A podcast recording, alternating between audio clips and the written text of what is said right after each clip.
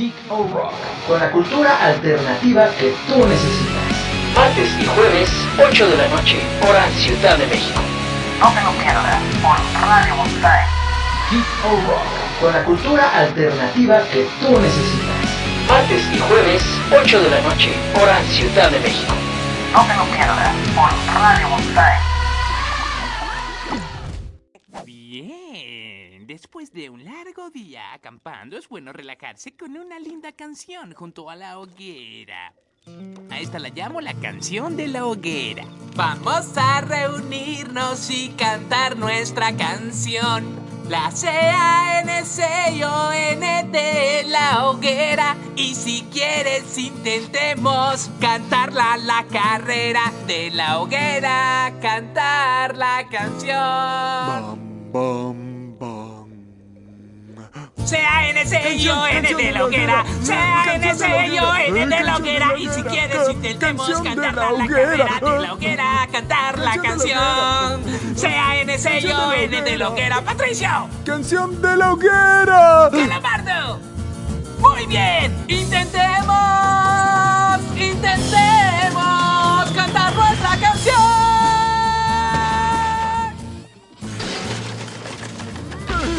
¿Qué? ¿A poco pensaste que ya no íbamos a volver? Pues hemos vuelto y con más energía. Geeko Rock, el programa más random donde se juntan tus gustos. Ahora escúchanos por Radio Bonsai, martes y jueves, 8 de la noche, hora Ciudad de México. No te lo pierdas porque esta historia aún no acaba.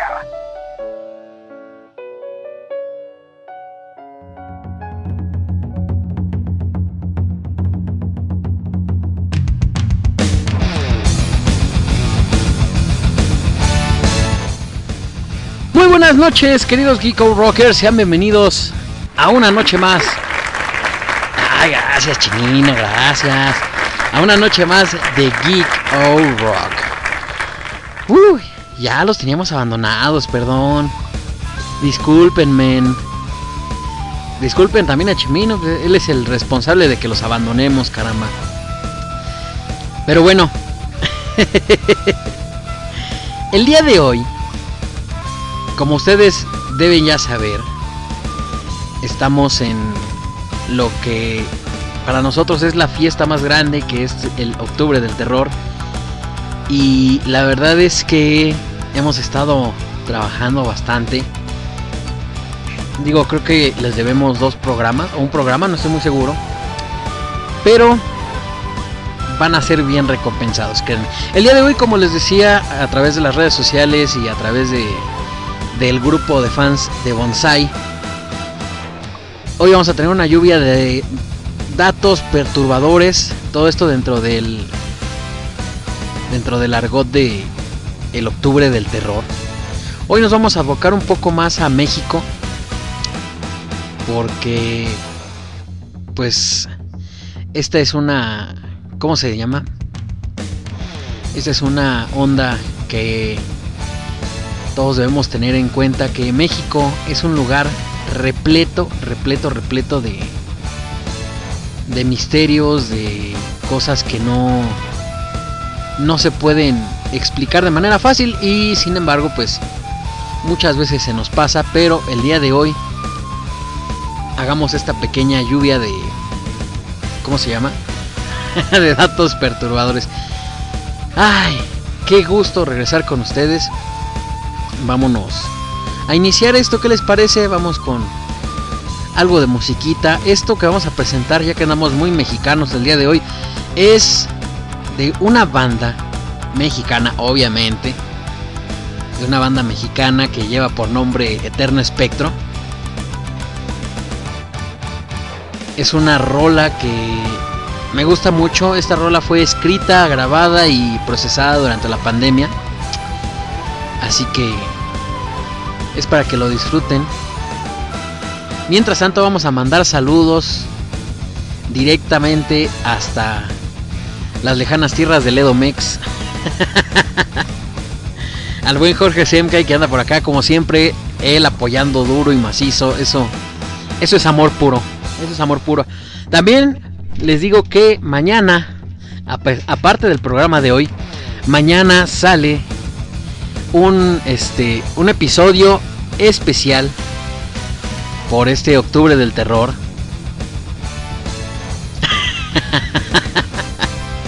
Dice el buen Jorge Semka, y el misterio más grande de México es quién se acaba el papel de baño por la noche. Oye, sí, eso sí está heavy, ¿eh?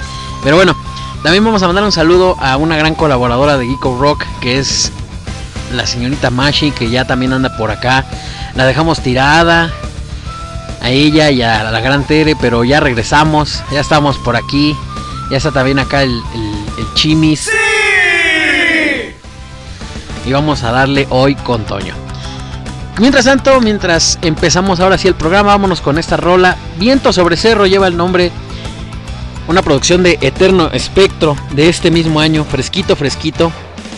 Así que disfrútenlo y regresamos ahora sí a iniciar su programa Geeko Rock.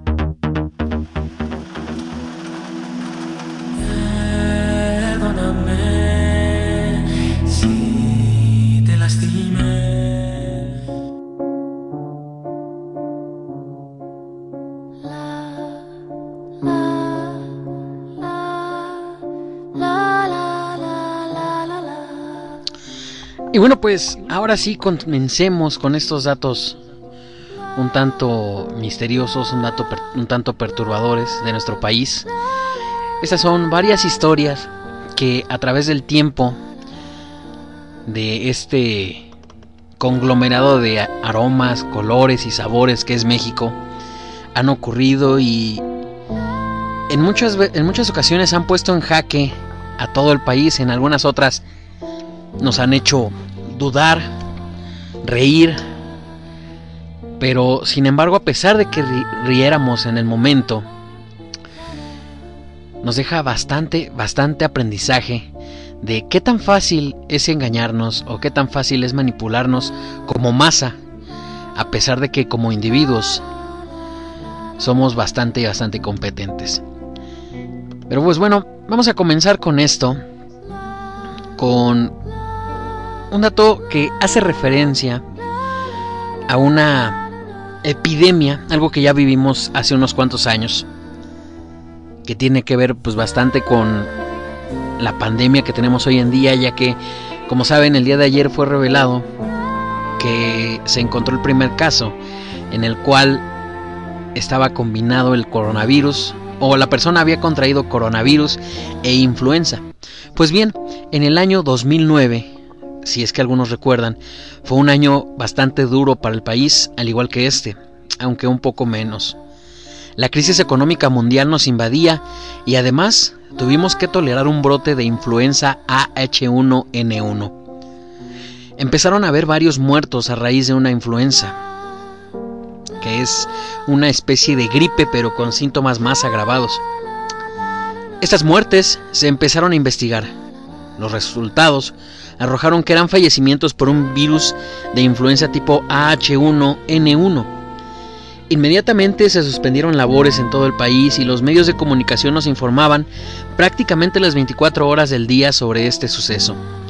Las teorías conspiratorias empezaron a surgir desde que era un virus esparcido deliberadamente por el gobierno mediante aviones hasta otras que decían que todos los muertos estaban siendo guardados en el Estadio Azteca. La más coherente es la que dice que este fue un invento del gobierno para favorecer las farmacéuticas, ya que, ya que estaban en crisis y necesitaban de algo como esto para repuntar sus ventas. Sin embargo, a pesar de que acabo de mencionar que es la más coherente, no significa que sea la versión real de lo que ha ocurrido. Si bien la epidemia de la influenza H1N1 nos azotó bastante, nos puso en jaque, no nos puso en jaque como este coronavirus, ya lo sabemos, pero nos hubiera dejado un aprendizaje si lo hubiéramos podido notar. Como ustedes saben, ya hoy en día hay mucha mucha información científica acerca de este tipo de influencias y en el caso de la influenza H1N1 eh, las investigaciones arrojaron que esto fue un virus que brincó de un animal de granja a otro animal de granja y finalmente al ser humano. Más específicamente de un cerdo a un ave y de un ave pues a nosotros. Y digo que nos hubiera dejado un, un aprendizaje bastante grande si hubiéramos concebido la noción de que todos dependemos de todos, de que entre todos nos debemos cuidar los unos a los otros.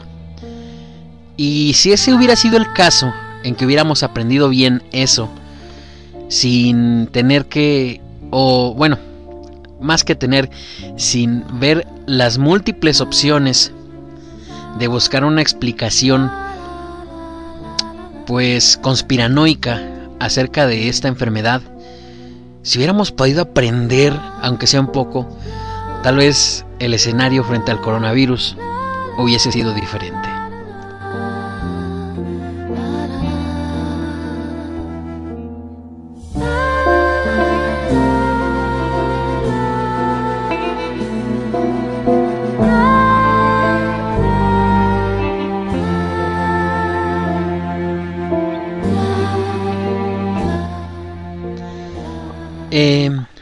Les recuerdo que todas las opiniones que ustedes gusten vertir acerca de que cada uno de los eventos, de los eh, datos que vamos a arrojar en este programa o en todos los programas.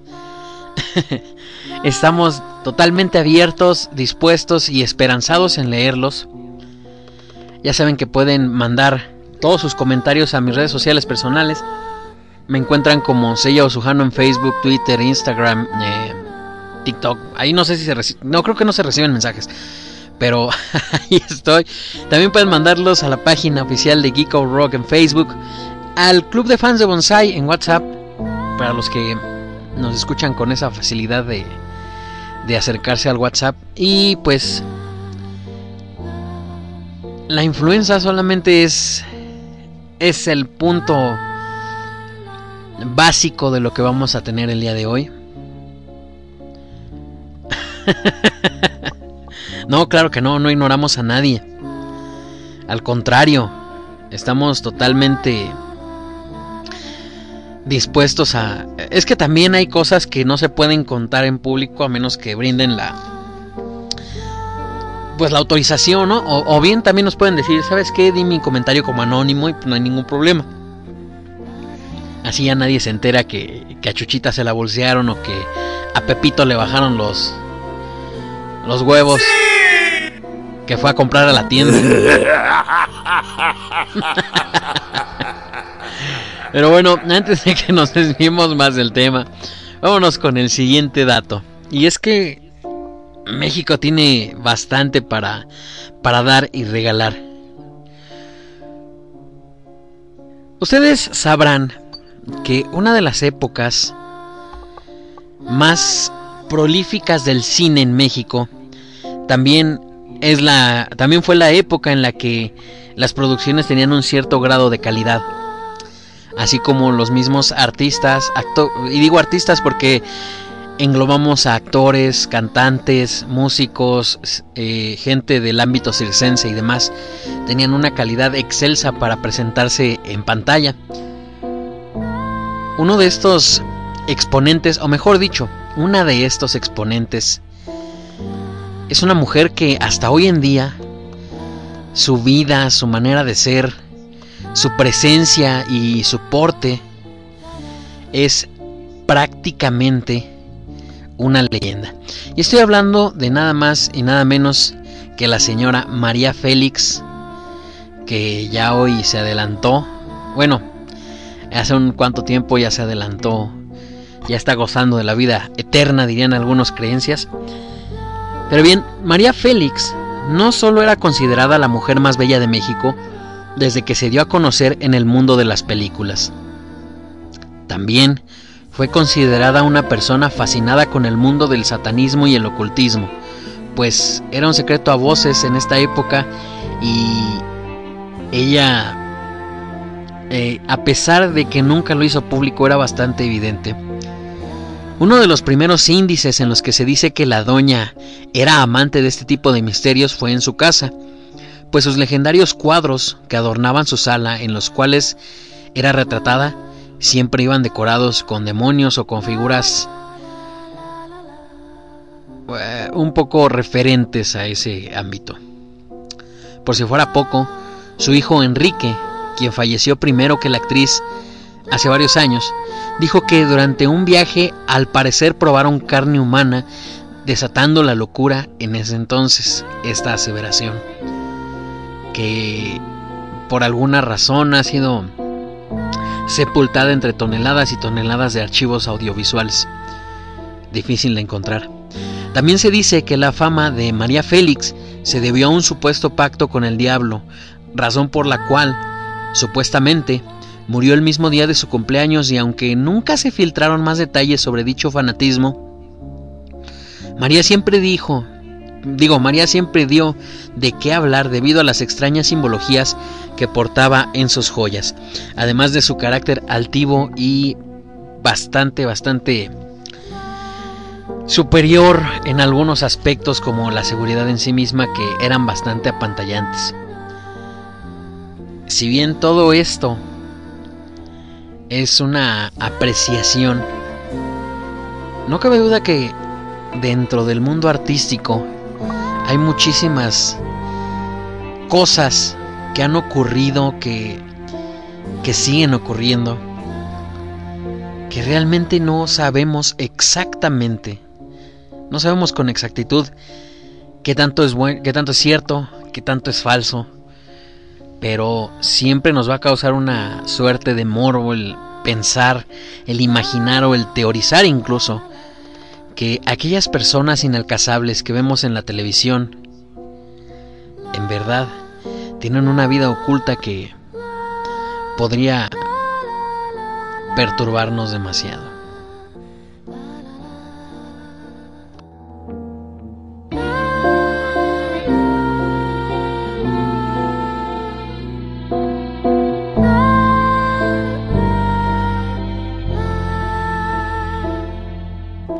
Continuando con el ámbito artístico, ahora vamos a visitar a uno de los humoristas blancos más conocidos de el cine de oro mexicano y que su carrera perduró incluso hasta el momento de su muerte, que no tiene tampoco mucho tiempo, mucho de haber pasado. Y sí, estamos hablando del señor Gaspar Enaine Capulina. Y es que hay una leyenda urbana que cuenta que Capulina solía hacer fiestas a las cuales asistían los famosos de México. Y conforme la fiesta agarraba tono, o sea, se iba aprendiendo, algunos se aventuraban a entrar a una habitación en en donde se celebraban orgías y en donde eran grabados mediante cámaras escondidas. También se decía que les gustaba experimentar con más cortometrajes como videos snuff. Esto es un rumor que a grandes rasgos es infundado porque nunca se ha probado del todo, nunca se ha tenido evidencia. Y este mismo también surgió después de la muerte del humorista en 2011. Sin embargo, en todo caso de haber existido una supuesta colección, ya sea pornográfica, snuff, gore o de cualquier estilo de filmografías, esta habría sido destruida por su viuda y su hijo después de su muerte, ¿no lo creen? Digo, la figura inmortal de Capulina era una de las figuras, o es una de las figuras, que por el acervo cultural que nos ha dejado en México y posiblemente por algunas regalías valiosas, sería bastante contraproducente dejar que se manchara con algo tan crudo.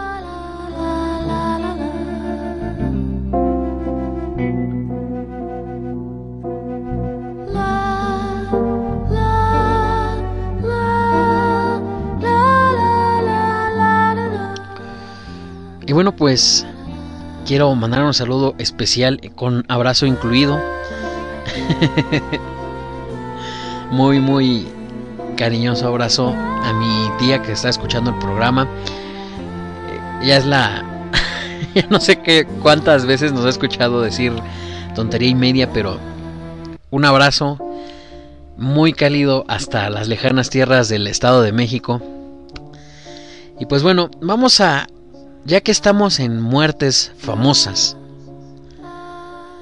hay una muerte igual de un personaje de la época del cine de oro mexicano que inquietó bastante a la gente que le tocó vivir las noticias frescas de cuando fue exhumado. El fallecimiento del actor Joaquín Pardavé fue noticia el 20 de julio de 1955. Sin embargo, muchos aseguran que el actor no perdió la vida, sino que fue enterrado vivo como consecuencia de sus ataques catalépticos.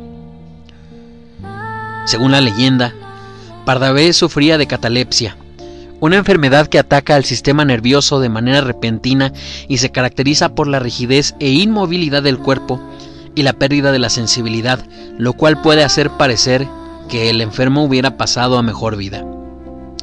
Y este tipo de enfermedades, sobre todo la catalepsia, se cobró varias vidas ahogadas en la desesperación de una muerte dolorosa y frustrante, porque antes de la tecnología era bastante complicado deducir bien a bien la muerte de una persona. Pero bueno, en cuestión al señor Joaquín Parlavé,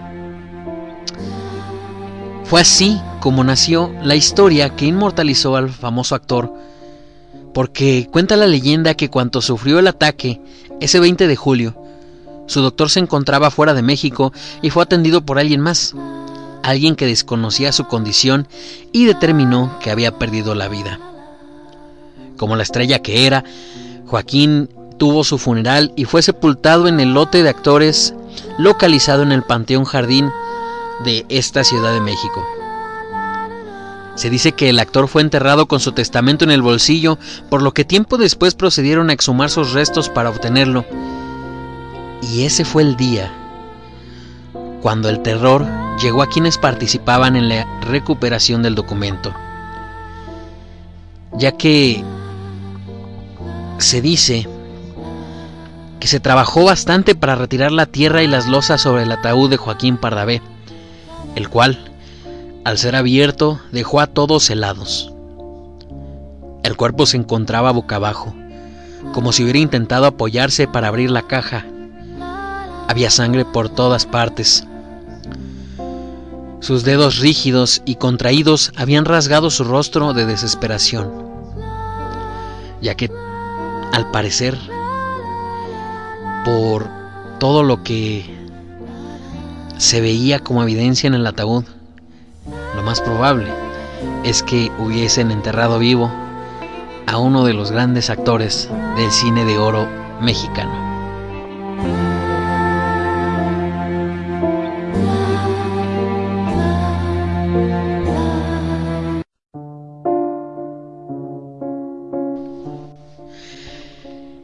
Como les decía, alrededor de el mundo artístico es bastante, bastante común que se hable de pactos demoníacos, se hable de cultos, se hable de creencias eh, e-, esotéricas, pero con un poco más de eso regresamos después de esta, parte, de esta pausa musical para aligerar un poco el ritmo, para que no nos no nos consuma la inquietud, la incomodidad de este tipo de datos. Vámonos con un poco de música y regresamos. Esto es Geeko Rock. Estamos en el octubre del terror a través de Radio Bonsai y también a través de Spotify, Google Podcast y todas las aplicaciones chidas para escuchar podcast a las cuales también está dirigido este contenido. Muchas gracias por acompañarnos. Mi querido Chimino, por favor, suelta la música.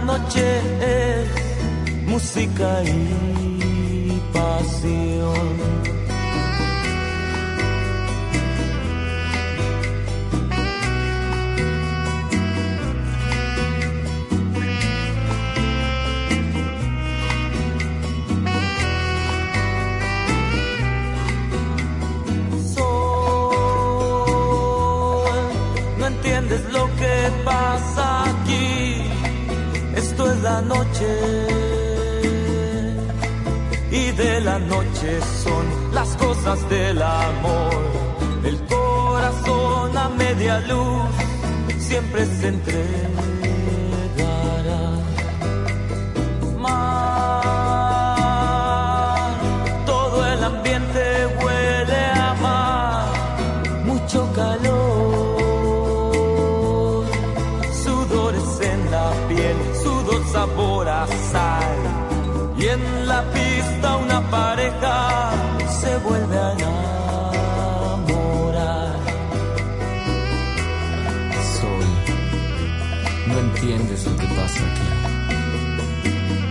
Esto es la noche y de la noche son las cosas del amor.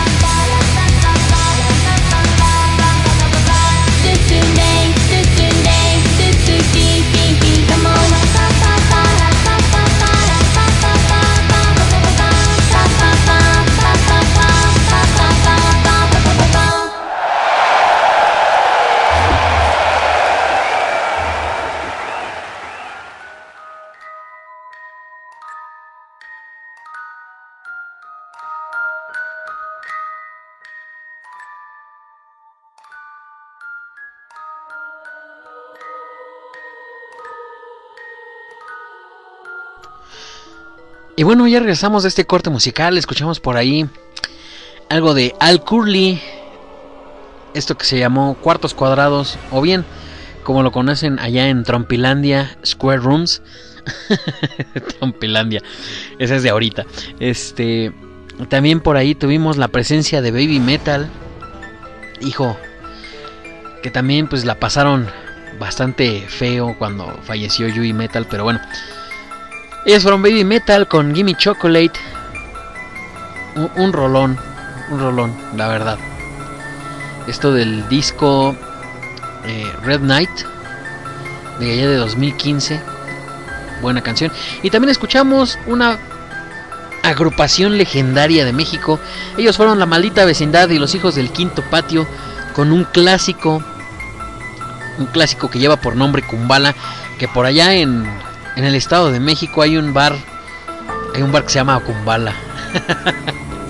Siempre que escucho esa canción me acuerdo de, ese, de esa parte de, del Estado de México. Por ahí el buen Jorge Semca y conocerá bien ese lugar. Porque este es cerca de... En fin. es en una colonia bastante popular, bastante conocida. Así que ahí lo dejamos para que lo tengamos todos en cuenta. y pues bueno, vamos a continuar con esto porque vaya que se está poniendo bueno. Al menos a mí me está gustando compartir con esto, con ustedes esto. Y es que, como decíamos al principio, el mundo del el espectáculo en México es un mundo bastante, ¿cómo decirlo? Pues bastante peculiar bastante, bastante peculiar. Y es que ya escuchamos de gente enterrada viva, eh, aparentes, ¿cómo decirlo? Aparentes gustos por cosas fuera de lo común. También relaciones con el ocultismo. Y volviendo al ocultismo, por ahí estábamos platicando fuera del aire con una persona por acá que nos recordaba que una señora conocida aquí en México, también del cine mexicano, si no mal recuerdo, que lleva por el apodo La Tigresa, la señora Irma Serrano, ella sí era bastante, bastante evidente. incluso recuerdo que en una entrevista con Patti Chapoy en su casa, así como que queriendo que no, se metía al cuadro una figurilla que tenía pues tenía forma de, de, demonio y cuando falleció este sí ya falleció. O no ha fallecido no el Macerrano ya falleció. Perdón estamos aquí dialogando en la cabina de sonido de si, si ha fallecido o no ha fallecido. Yo recuerdo que sí y si no esto puede ser efecto Mandela eh porque incluso recuerdo haber visto las noticias, las notas de esto. Y tendríamos otro caso misterioso aquí en México, porque aquí en México también tenemos bastantes eh, ejemplos del caso del caso del efecto Mandela. Irma Serrano. Fecha de nacimiento, edad 86 años. ¿No ha muerto entonces? Juro, juro que yo, la, yo ya la hacía difunta. Recordaba incluso, recuerdo incluso haber visto una, haber visto noticias, noticias de, pero bueno, pero bueno, esta mujer que es actriz de televisión, productora de cine, cantante, política, uh, actriz de teatro, actriz de cine, escritora, compositora. Como les decía, ha tenido bastantes, bastantes, este, ¿cómo decirlo? Pues puntos así que han dejado bastante en claro que tiene una cierta inclinación hacia el, hacia el esoterismo e incluso hacia el satanismo.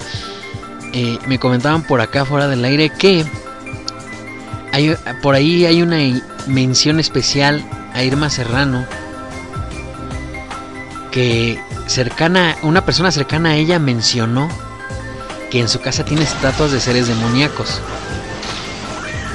Esta persona, no recordamos bien quién era, eh, era una de las personas cercanas, incluso, incluso pudo haber sido uno de sus tantos amantes que sí, que sí, este, que sí hay varios. Pudo haber sido uno de ellos el que lo haya dicho. Pero yo recuerdo esa entrevista con Patti Chapoy, donde sale ella. No, sí, sí era Patti Chapoy, que sale así como medio en cuadro y medio fuera de cuadro. Una imagen de, de un demonio, un diablito, más como el de las pastorelas, alargado y todo rojo, una como mesita de, de centro. Pero bueno, ahí queda, ahí queda el dato.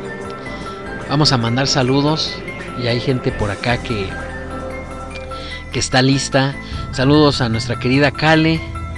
Saludos a Kaede, a Kaede Gothic, que también anda por acá siempre. Nos manda decir Kale que ella ama y adora en gran medida a Mashi. Y este. Y bueno.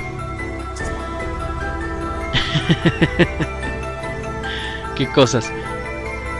Pues volvemos con el asunto. Sí, sí, sí, ya, ya salimos de la duda que todavía, que todavía está viva doña Irma Serrano. Ya la estaba yo matando, pero juro, juro que que yo la yo yo tengo incluso el recuerdo de haber visto una noticia de su muerte, pero bueno, en fin. Si bien hay aspectos en la en el ámbito de la, de la artistiada en México que hacen referencia a, a cultos, a esoterismo y ese tipo de cosas un poco más con respecto a la fe. También hay datos perturbadores dentro de el ámbito famoso de México y es que no solamente hay cosas que que nos pueden llevar a a pensar hasta pues lo peor de, del ámbito artístico mexicano ya que no solamente no solamente este no solamente los artistas como tal sino también reporteros noticieros incluso han dado bastante de qué hablar en cosas pues inquietantes. Y es que uno de esos uno de esos casos que son increíbles y que incluso han dado de qué hablar últimamente porque Netflix lanzó una miniserie basada en estos casos fue el caso de la niña Paulette. Y es que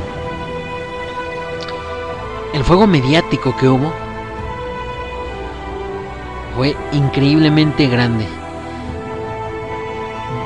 incluso yo diría que más grande de lo que debió haber sido por, por ser una niña pues de una posición acomodada, por ser la desaparición en un fraccionamiento de gente con cierto poder adquisitivo, que si bien sí merecen bastante, sí reciben, perdón, bastante cobertura, pues esta vez fue excesivo. Y es que los los parientes de la niña, los familiares, tenían cierta relación con las autoridades del Estado de México. Pero bien, el caso Paulette fue un caso que sucedió el del 22 al 30 de marzo en México. Hace unos cuantos años, estamos hablando del año 2000... Ay, ¿qué era? 2009, 2010 más o menos cuando todavía Enrique Peña Nieto era, ¿cómo se llama? Eh, todavía era gobernador de del Estado de México. Y eso tendría bastante injerencia en cómo se llevó la investigación. Ese es un punto también a tomar en cuenta. Aquí el caso es que esta niña desaparece durante la noche y en la mañana comienzan a buscarla a sus padres.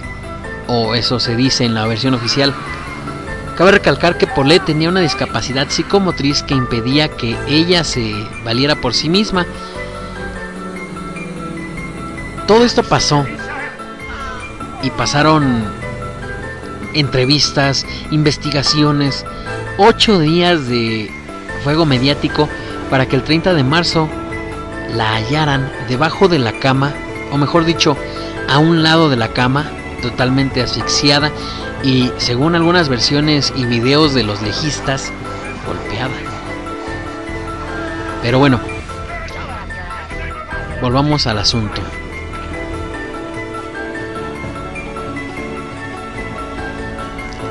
Lo importante aquí es que las cosas no concuerdan, pues es imposible creer que habiendo tanta gente en la casa no se hayan dado cuenta que el olor a descomposición de cualquier cuerpo cuando pues cuando pierde la vida es bastante notorio. Las nanas aseguraron que siguieron tendiendo la cama y también juraron que en ningún momento sintieron algo extraño se hicieron entrevistas sobre la cama de Paulette. Incluso la periodista Lily Telles entrevistó a la madre de Paulette sobre la cama en la que dormía la niña, obviamente, en el cuarto, en un cuarto cerrado.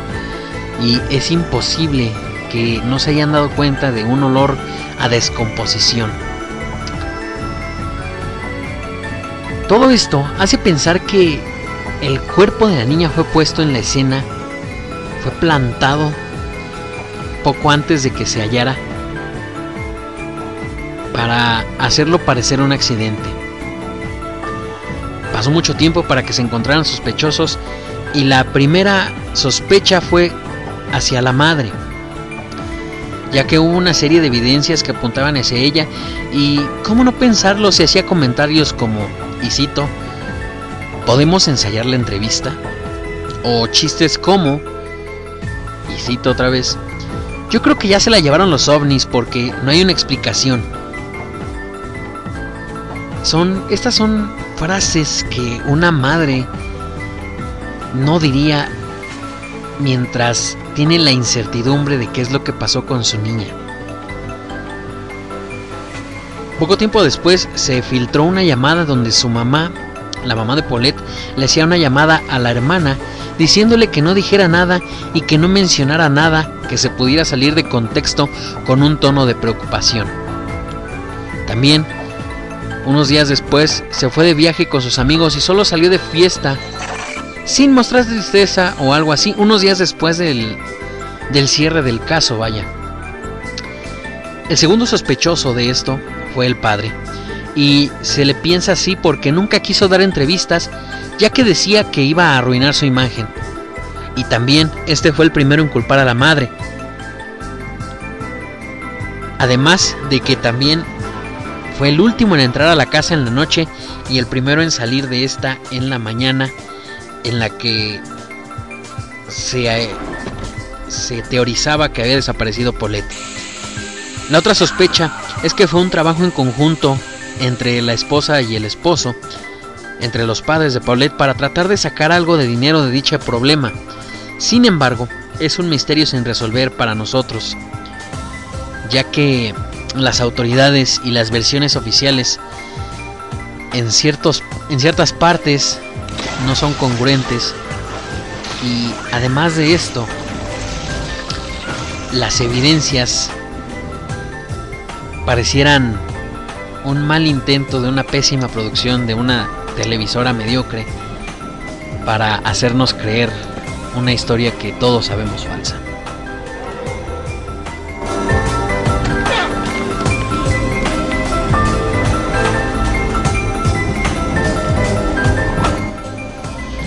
Continuando con el argot de, los noticiarios y las cosas reales que han ocurrido en cuestión de crimen. El 5 de junio de 2009, en Sonora, una guardería que compartía un espacio al lado de una bodega de archivos de la Secretaría de Hacienda, se, se incendió. Se dice que en la bodega se trabajó con normalidad desde las 8 de la mañana hasta las 2.30 de la tarde, y a eso de las 3, que era el horario de siesta de los niños de la guardería de al lado, sin embargo, y sin que nadie lo pudiera prever, aparentemente, en la bodega se sobrecalentó una máquina de enfriamiento, así es como es el reporte oficial, no, no me equivoqué, sí, se sobrecalentó una máquina de enfriamiento que provocó el incendio de la bodega mismo que se propagaría a la guardería, donde habían aproximadamente 176 niños tomando una siesta. Y dicha guardería no contaba con los protocolos de seguridad necesaria para poder asistir a una emergencia. Los vecinos que pasaban por ahí comenzaron a ayudar a sacar a los niños y posteriormente llegaron ambulancias y bomberos, pero el humo comenzó a hacer presión en las puertas y éstas ya no se dejaban abrir.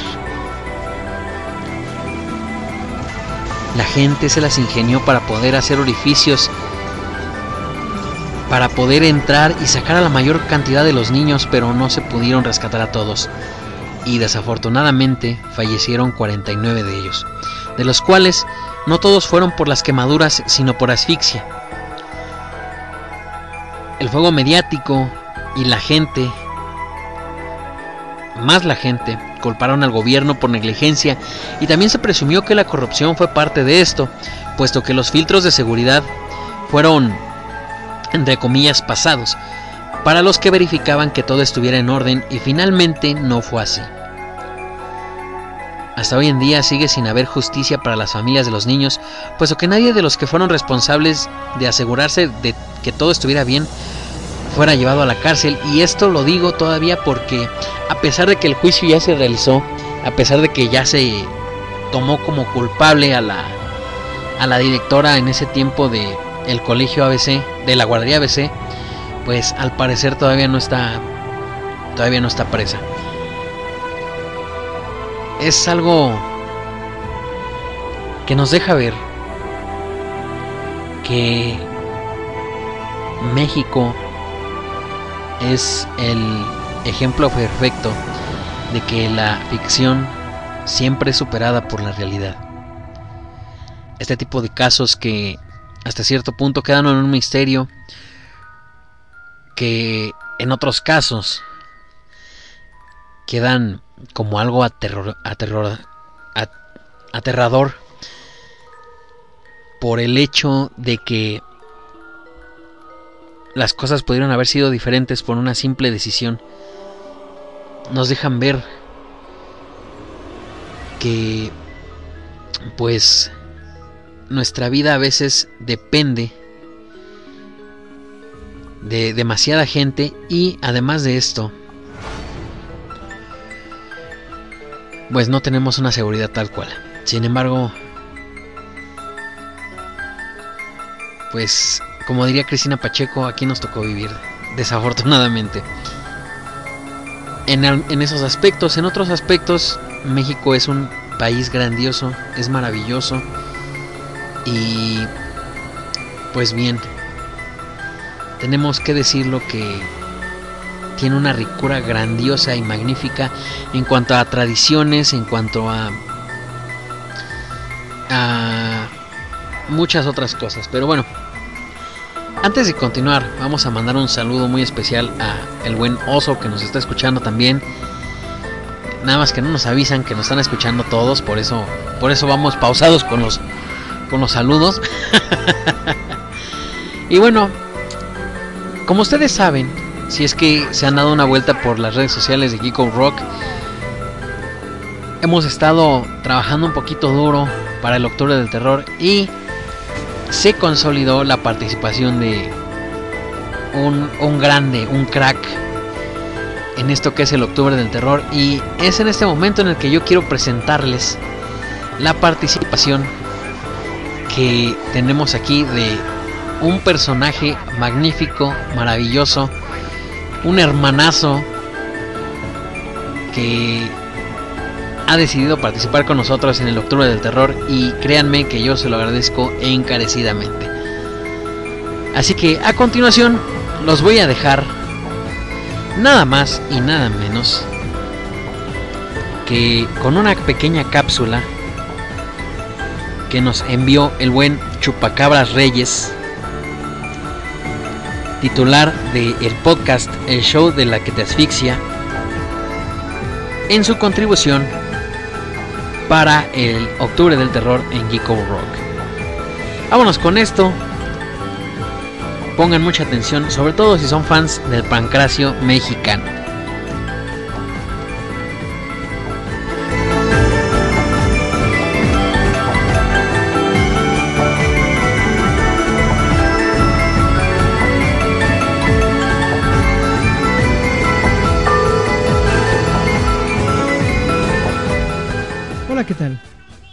Buenos días, buenas tardes o buenas noches tengan todos ustedes. Les habla su amigo Ángel el Chupacabras Reyes, agradeciéndole enormemente el espacio a Sella Osujano del programa Geek or Rock, para presentarles a ustedes unas pequeñas cápsulas, con el motivo de unir dos de los que quizás son las actividades más representativas de nuestro país a nivel mundial. Se acerca el Día de Muertos, aquella celebración en la cual los mexicanos recordamos que nuestro paso por la vida es efímero y que algún día, inevitablemente, tendremos que partir de este mundo. Pero también, algo que es muy representativo de nosotros a nivel mundial es el deporte del pancracio, el arte de los costalazos, la lucha libre.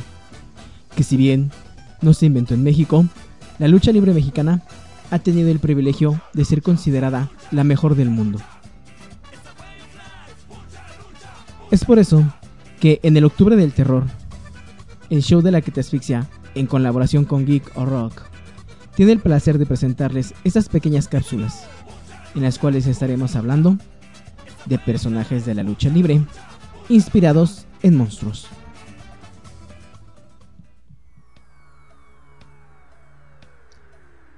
Para abrir esta sección, y como no podría ser de otra forma, dado que los mexicanos tenemos una conexión especial con la muerte, ya que en algunos países se le venera, se le tiene respeto e incluso temor. Aquí en México tenemos una forma diferente de verla, tan diferente que un luchador se atrevería a vestirse de la mismísima muerte y saltar a los encordados. Y si bien existe la polémica de quién fue el original, quién es el primero o a quién le pertenece el nombre, no nos enfocaremos en ello, sino nos enfocaremos únicamente en el personaje.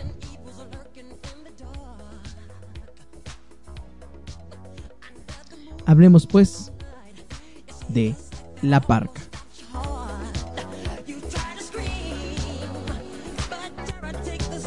La Parca fue un personaje que nació a principios de los años 90 en la empresa mexicana Asistencia, Asesoría y Administración, la cual fue fundada por el licenciado Antonio Peña. Si bien originalmente el personaje de la parca estaba en el bando de los rudos, ya que encarnaba la muerte, su carisma y aquel simpático traje de huesos hicieron que el público lo amara. Sería así como Antonio Peña tendría la idea de volver a la parca un personaje técnico. De ahí en adelante, todo fue éxito para la parca. Donde quiera que se presentaba llenaba las arenas. Todo llegaría a su punto máximo cuando en una lucha contra el luchador Psicosis, al tener a su rival en la lona, la parca comenzó a moverse en señal de burla. Sin embargo, el vistoso traje de huesos hizo parecer que en realidad estaba bailando, algo que hizo que la gente estallara de emoción, que estallara en risas y en aplausos. Comenzaría este a ser el toque personal de la parca, y es que, por su personaje, se decidió que la música que debería tocarse cuando él ingresara a la arena sería la canción Thriller de Michael Jackson.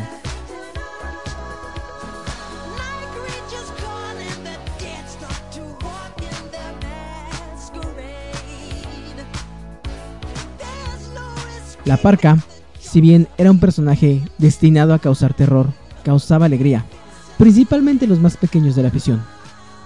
Los niños hacían largas filas para comprar la máscara de la parca o para pedirle un autógrafo.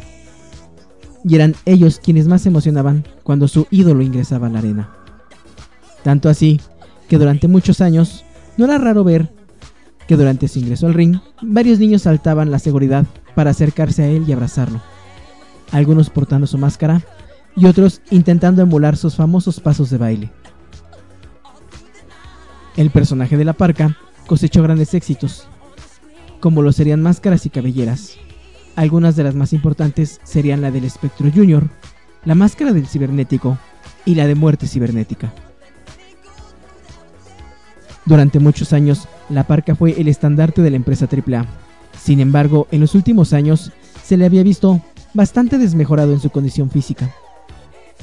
Y es que, por este amor a su público y al arte de los costalazos, la persona que encarnaba la parca no atendió bien las lesiones que llegó a sufrir, lo cual implicó que a la larga luchara utilizando solamente uno de sus brazos. Y aunque muchos decían que en sus últimos años la parca solo era subido al ring para bailar y para ser un luchador chistorete, lo cierto es que hasta para ser un chistorete como luchador hay que saber hacerlo. Y la parca tenía ese toque. La parca también se caracterizó por hacer labores altruistas, visitando a niños con cáncer o con enfermedades degenerativas. Muchas veces porque su empresa se lo solicitaba y otras veces porque nacía de su corazón ir a ver a esos niños y darles una esperanza. Ganó el trofeo Televisa Deportes al luchador del año en cuatro ocasiones seguidas y el título Rey de Reyes en el mismo número de ocasiones, siendo hasta la fecha el mayor ganador de este título en la empresa AAA.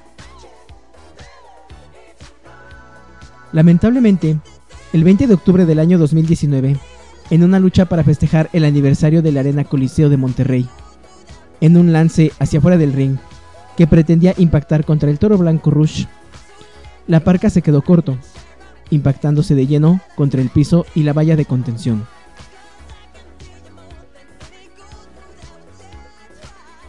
La parca fue llevado de emergencia hacia el hospital y operado para quitarle los coágulos de sangre que se habían formado en su cerebro debido a aquel golpe. Tras algunas semanas recibió la alta médica y pudo trasladarse a su hogar, donde incluso festejó las fiestas decembrinas. Lamentablemente, el 9 de enero del 2020, la parca fue ingresado nuevamente al hospital debido a una falla renal y pulmonar. Fue operado y entubado, pero horas después falleció. Su muerte conmocionó al medio de la lucha libre, y es que, independientemente de ser rudos o ser técnicos, los luchadores son una familia.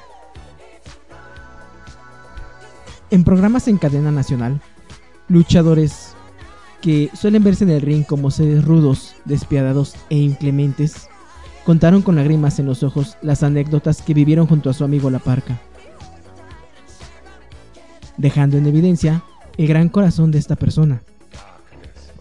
Es así que luchadores como Chessman, Murder Clown o Monster Clown, con lágrimas en los ojos, despidieron a su amigo. El día de hoy se está impulsando la carrera de El heredero de la Parca, quien llevará por nombre La Parca Junior. Y si bien él tiene la gran responsabilidad de mantener el legado de su padre, no solamente en lo luchístico, sino quizá en aquella conexión tan especial con su público, lo cierto es que nunca habrá otro La Parca. Así concluimos esta primera cápsula. Les agradezco el tiempo que se tomaron para escucharla. Y agradezco a Seiya Sujano, titular de Geek o Rock, el tiempo que me permitió al aire. Los espero en la próxima cápsula de luchadores con personajes aterradores. Además, los espero en el podcast de El Show de la que te asfixia a través de todas las plataformas de podcast. Síganme en Instagram, en Facebook y en Twitter como arroba Ángel Chupacabra. Muchas gracias a todos. Que tengan excelente tarde, excelente noche, excelente día y hasta la próxima.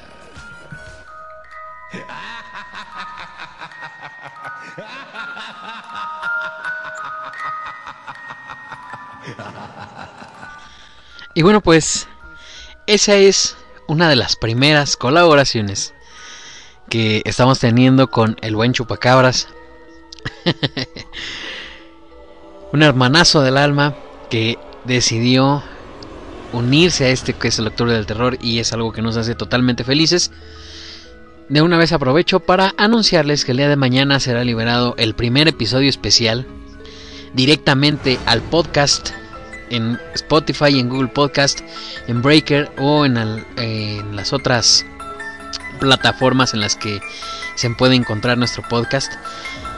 Se liberará nuestra primera colaboración también en estos programas especiales, en estos episodios especiales de podcast, ya con un formato total de este estilo. Espero que sea de su agrado, que vayan, lo visiten y le den mucho amor.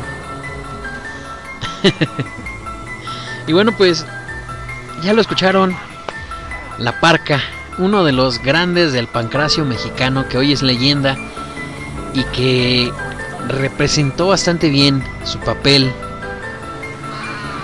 de pues ser el rostro de la AAA durante bastante tiempo. Y ahorita que estaba yo diciendo chupacabras y que dije AAA, vino a mi mente que hay una de las uno de los datos o uno de los cómo decirlo de los sucesos más interesantes de esto más perturbadores también en México tanto por por los dos lados que se le ve, es el aspecto del chupacabras. Hace rato hablábamos de cómo los medios de comunicación a veces forman parte de misterios, forman parte de los que generan los misterios al ocultar información. Y esto ocurrió también hace bastante tiempo atrás. ¿Quién no recuerda al famoso chupacabras? que se hizo viral a mediados de los 90, que causó pánico y la atención de todo el pueblo mexicano. Mientras todos estábamos con la mirada atónita en la televisión mirando el día al día de El Chupacabras, este críptido que tendría su nacimiento o el nacimiento de su leyenda, de sus avistamientos en Puerto Rico y eso desde los 70 pero que muy casualmente llegó a nuestro país durante los noventas, pues mientras todo esto pasaba, mientras se aprovechaba la imagen de un críptido, el gobierno del entonces presidente Carlos Salinas de Gortari cometía con descaro el robo más grande de la historia de nuestro país, el Fobaproa. Muchos de aquel entonces que en sus bolsillos contaban con millones de pesos, sin saberlo se volvían miles. Otros tantos que en sus bolsillos contaban cientos de pesos. Estos, mientras el chupacabras reinaba la televisión, se volvían centavos. Esta fue la famosa crisis del 94. Mientras el chupacabras era noticia primordial en los noticieros de la noche, mientras el chupacabras aparentemente seguía avanzando por todo el país y azotando millones de rancherías y, y granjas de crianza de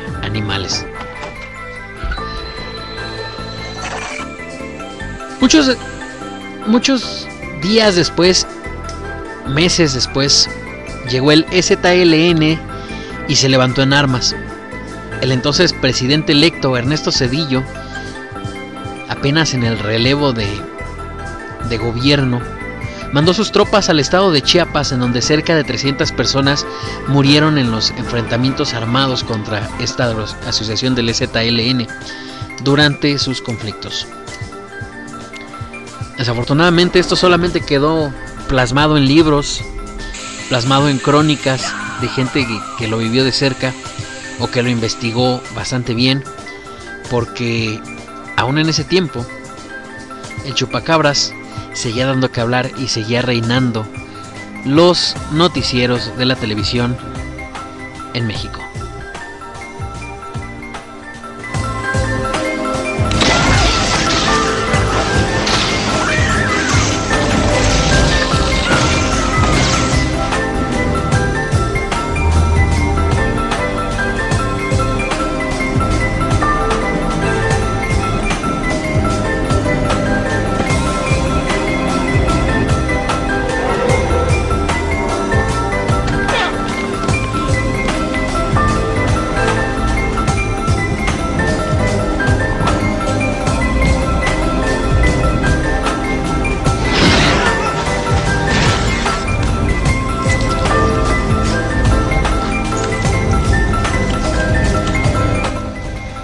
Este argot de ocultar, ayudar a ocultar información, tenemos también el caso de los colados del terremoto.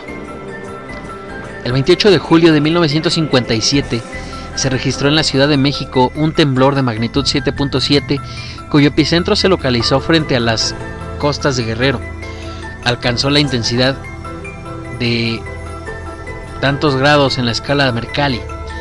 El saldo total de dicho terremoto fue de 52 muertos, 569 lesionados, más de 100 derrumbes y pérdidas materiales calculadas en 100 millones de pesos de aquella época. Sin embargo, no sería el más mm, el más conocido y el más mortífero, ya que el 19 de septiembre del 85 se suscitó un terremoto, el más mortífero y destructivo que se ha registrado en la historia de la Ciudad de México. El epicentro, se localizó en las costas de Michoacán y Guerrero, rotura del contacto entre las placas de Cocos y de Norteamérica. Era una extensión de 50 kilómetros por 170 y unos 18 de profundidad.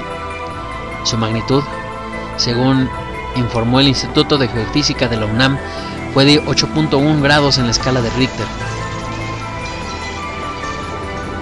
Durante el tiempo que este terremoto estuvo presente, se crearon varios mitos, como el famoso caso de Monchito, que fue una cortina de humo para que el gobierno mexicano no se viera tan incompetente, así como el relato de los colados, que se trata de los desaparecidos de la matanza de Tlatelolco y otros presos del gobierno, cuyos cuerpos fueron puestos en el estadio donde llevaron a todos los cadáveres del terremoto del 85 para así elevar la cantidad de muertes y desaparecer además toda evidencia de los crímenes antes ocurridos, con especial ahínco en reducir el número de estudiantes masacrados durante la matanza de Tlatelolco de 1968.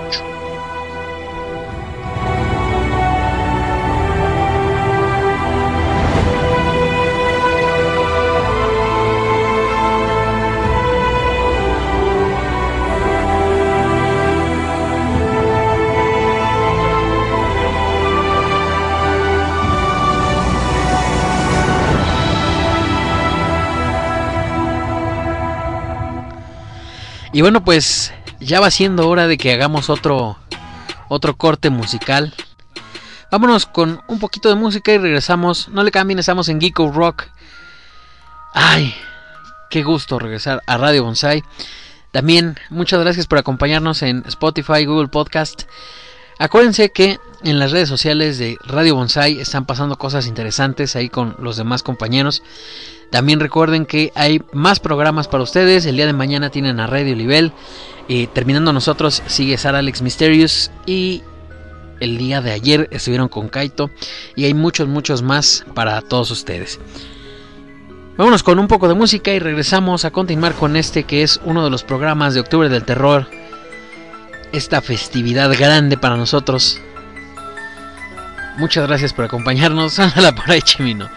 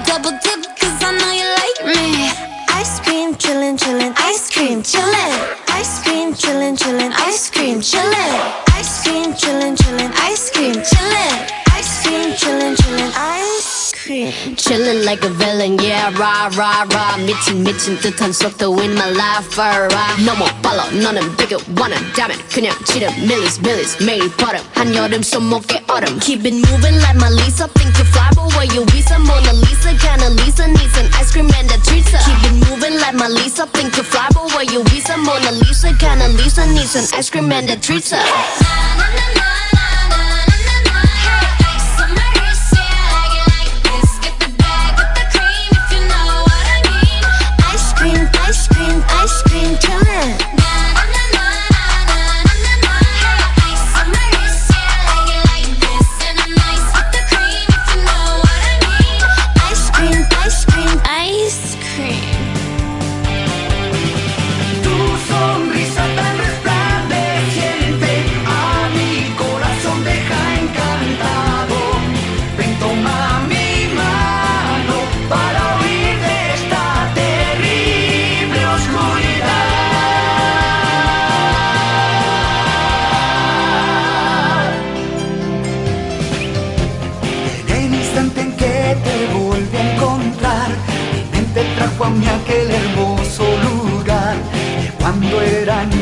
fue tan valioso para mí. Quiero saber si acaso tú conmigo quieres bailar. Si me das tu mano te llevaré por un camino cubierto de luz y oscuridad.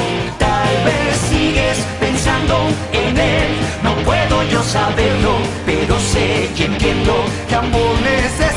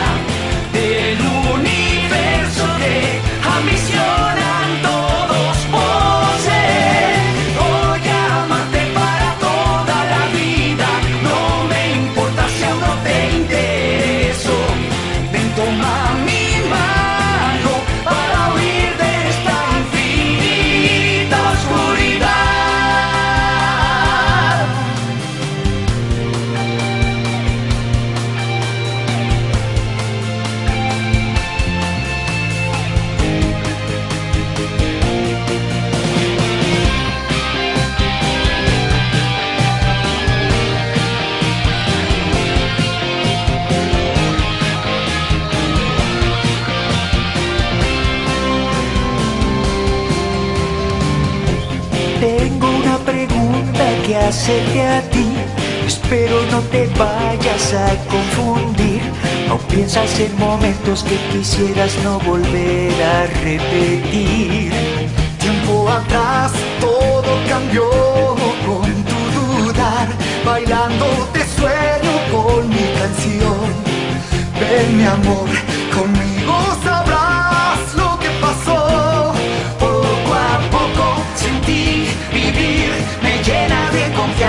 encantas, te quiero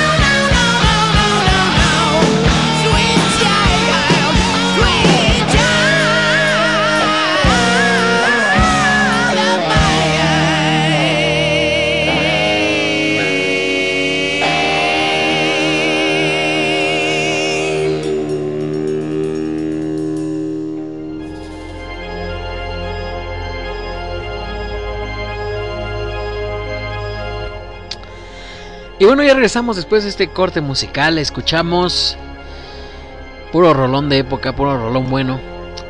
Empezamos con los Gansos Rosas, bueno, Guns N' Roses, con la voz del buen Axel Rose y la guitarra de Slash. Con este que, con este que es uno de sus temas más conocidos y más famosos, que lleva por nombre Sweet Child of Mine. Un rolón, la verdad. También escuchamos por ahí a el maestro Ricardo Silva y el maestro Adrián Barba con su versión a dueto de la canción Mi Corazón Encantado, tema de apertura de Dragon Ball GT, una colaboración magnífica. Y escuchamos a Blackpink y Selena Gómez con Ice Cream, algo de lo nuevo del K-Pop, para que vean que no se nos olvida este este cúmulo de fans del K-pop también hay, hay K-pop aquí para ustedes. Pero bueno, vamos a continuar con esta lluvia de datos misteriosos, perturbadores. Porque a través de la historia ya lo hemos visto. Han pasado muchas cosas. Y la política, al igual que el ámbito artístico de nuestro país, tiene bastantes, bastantes sucesos ocultos. Hasta nuestros días, hasta nuestros presidentes, han estado en contacto con el mundo del más allá. Este en particular fue el caso del señor Francisco Indalecio Madero, quien, de acuerdo con diversos historiadores, desarrolló una facultad de medium, una facultad de mediums, donde contactaban con fantasmas y dejaban que estos tomaran posesión de su cuerpo. Además, contaba con habilidades psicográficas, que es decir, que un espíritu usaba su cuerpo para escribir y comunicar sus ideas, pero con la letra del expresidente. Como dato curioso, uno de estos espíritus lo convenció para hacer uno de sus más importantes movimientos políticos. En los libros de historia de México, sobre todo en el apartado de la Revolución Mexicana, hace falta una página. Esto le dijeron. Tal vez varias. Pero una de las más excéntricas es que es la que debiera relatar a un Francisco y Madero aislado en su rancho llamado Australia, sitio donde escuchaba a los espíritus del más allá mejor que en ningún otro lado del mundo. Desde años antes de que se levantara en armas, el hombre que inició la lucha contra la, dictadura del el generalísimo don Porfirio Díaz hablaba con los muertos. Es posible que fueran los susurros de los seres de otro mundo, que terminaba transcribiendo mientras entraba en trance para completar su labor de medium, y no el ideal de democracia lo que trazó su destino de prócer revolucionario. Aunque el interés de Madero por el espiritismo ha sido documentado, hasta la fecha resulta un tema espinoso. No es que se haya arrancado esa página de los anales de la historia, la verdad es que se evitó escribirla, así como muchas otras excentricidades de presidentes y expresidentes del país. Durante una visita al archivo de la, dependencia, alguien se, se topó con un pequeño libro llamado Manual Espiritista, escrito por un tal Bima. El hallazgo se, tomó, se tornó aún más extraño cuando la curadora del archivo le aseguró que la obra que tenía en sus manos era del mismo Francisco I. Madero. Antes, aquel hombre con el estandarte del sufragio efectivo no reelección ya había escrito las bases de la democracia mexicana y también escrito este manual de espiritismo. Hay quien confiesa que lo único que conocía del político oriundo de Parras de la Fuente, Coahuila, era lo que el promedio de los mexicanos conoce. Solo una embarrada de historia propinada por los libros de texto gratuito, ya que ¿quién quisiera leer que el gran héroe de la historia del país, en el que reside desde hace años, se comunicaba con los muertos y además estaba evidentemente convencido de la existencia de los mismos e incluso fomentaba el culto y la interacción con ellos.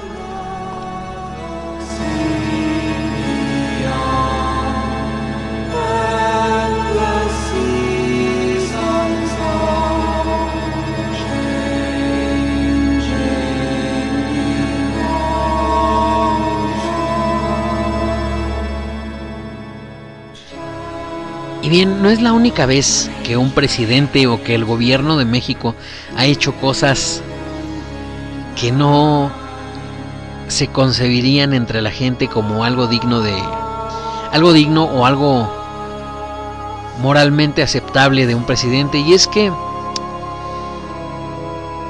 hay un evento que en Europa cobró muchas vidas y este fue la explosión del reactor 4 de la central atómica de Chernobyl, que ocurrió el 26 de abril de 1986.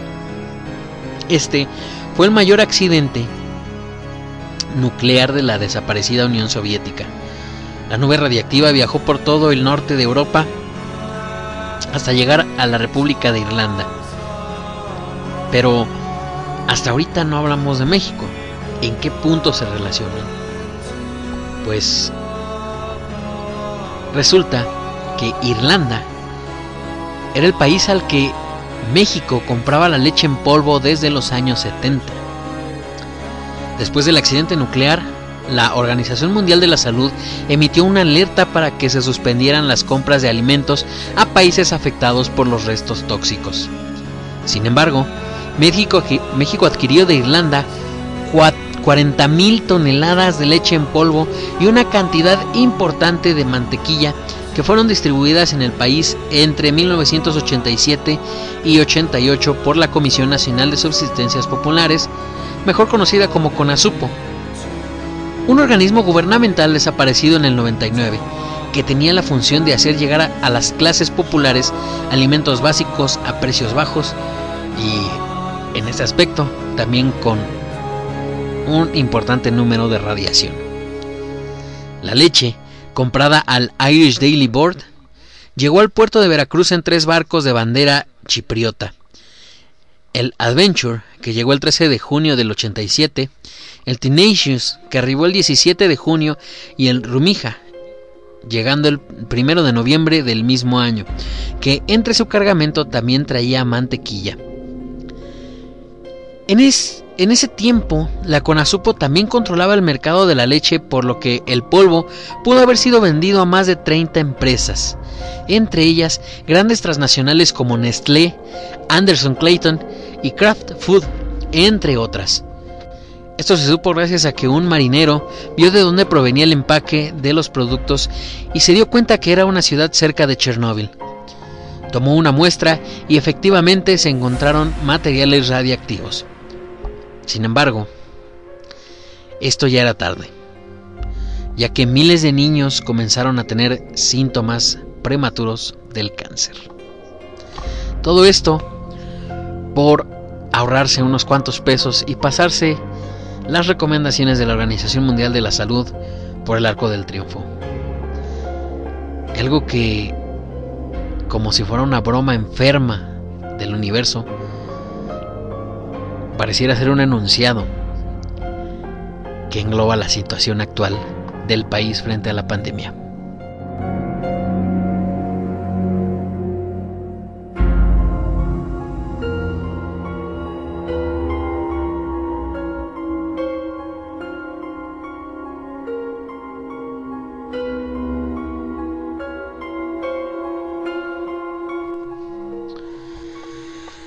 Ahora bien, no solamente el gobierno mexicano ha tenido cosas ocultas, misteriosas, perturbadoras en nuestro país.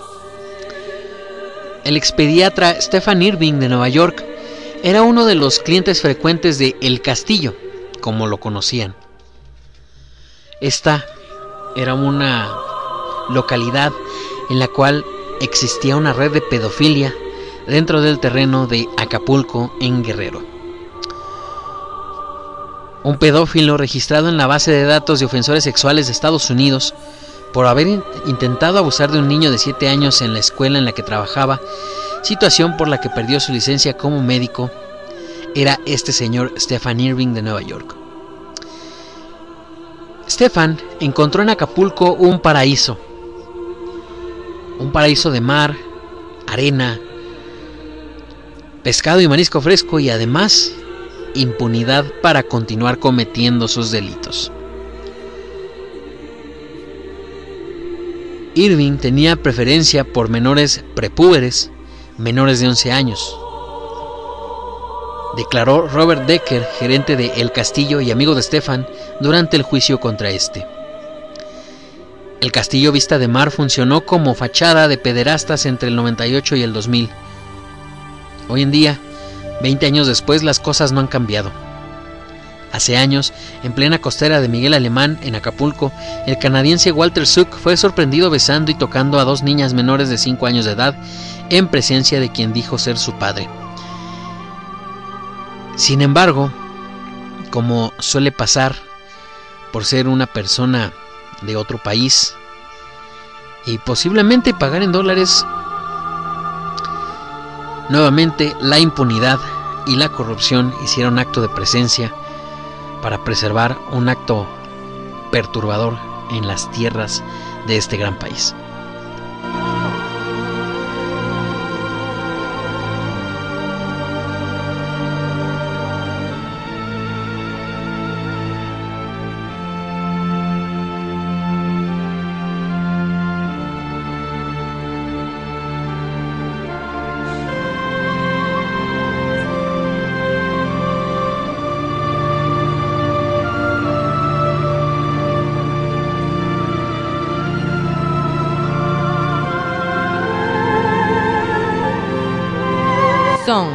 Las 9 y 45 minutos.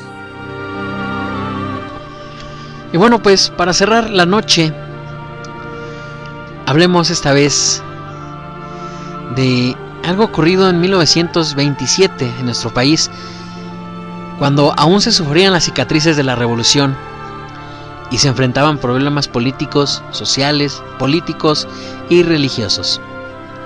En ese tiempo, el presidente Plutarco Elías Calles hacía diversos cambios para poder reformar al país, afectando directa e indirectamente los intereses extranjeros, por lo que su forma de gobernar era mal vista por el gobierno estadounidense, ya que se había reformado el artículo 27, sentando las bases de la expropiación petrolera, por lo que su relación era demasiado tensa. No es de extrañar que el vecino del norte ya contara con un elaborado plan para destruir a calles e intervenir en el país. Lo que era sorprendente es que el presidente mexicano ya tenía copias impresas de esos planes confidenciales.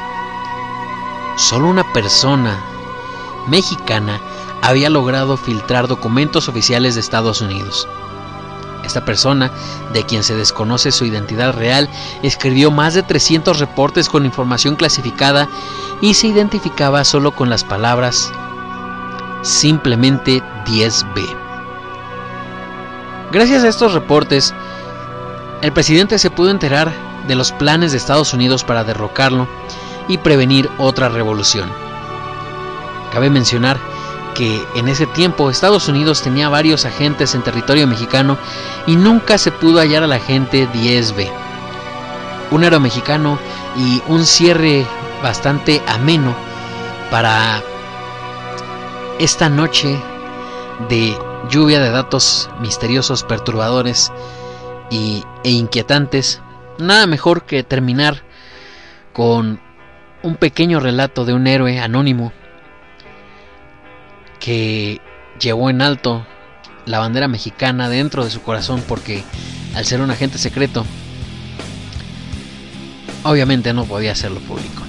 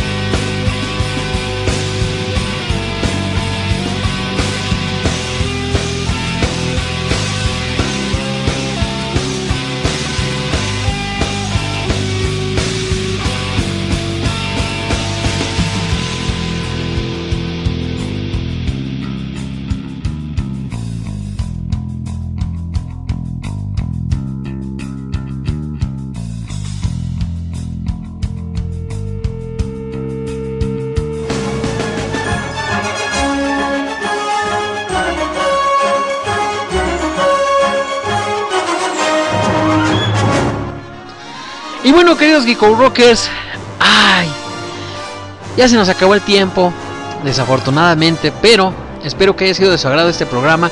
Muchas gracias por darle en la torre a dos horas de su vida.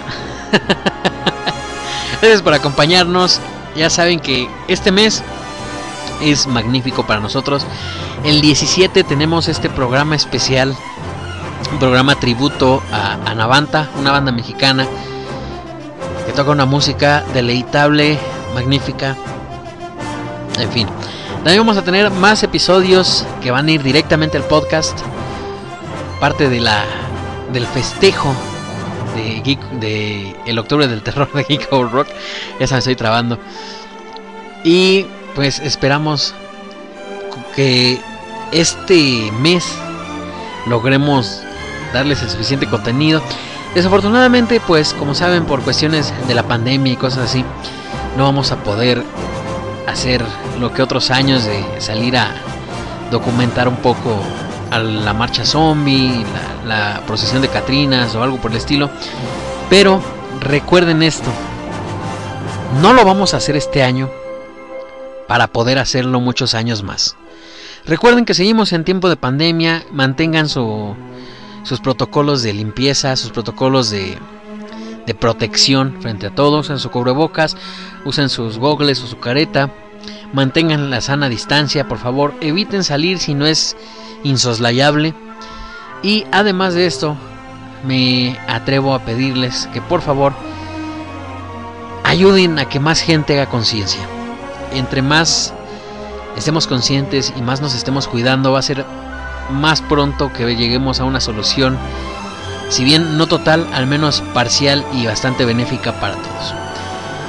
Ay, ahora sí, después del, del sermón me voy a despedir de ustedes, agradeciéndoles nuevamente por su tiempo, que se hayan dado una vuelta aquí a Radio Bonsai, a escucharnos, o bien a Spotify o Google Podcast, donde sea que ustedes nos encuentren. Cualquier comentario, queja, sugerencia, ya saben que pueden mandarlo a nuestras redes sociales. Mis perfiles personales me encuentran como Sigue Sujano en todos lados. Pueden mandar también lo que ustedes deseen a la página oficial de Geeko Rock en Facebook. Y además de esto, les recordamos que estamos recaudando historias, anécdotas o cualquier suceso paranormal que ustedes hayan vivido y gusten relatarnos para complementar, para dar forma y darles voz a ustedes en nuestro programa especial de Halloween. Yo me despido de ustedes, no sin antes recordarles que hay que portarse mal, pero cuidarse muy muy bien. Pásenla chido, que tengan un excelente miércoles. Nosotros nos retiramos, esto fue todo de nuestra parte. Yo estuve frente a los micrófonos y soy su amigo Silvio Sujano, el buen Chimino detrás de bambalinas en los controles, presumido. Y bueno, nosotros fuimos Geek Rock, muchas gracias por acompañarnos. Los dejamos con una rolita bastante chida. Y en aras de esperar el nuevo material de esta talentosísima mujer que es Cynthia Blackcat. Esto es Brujas, se quedan con ella. Ay, ahora sí. ¡Adiós!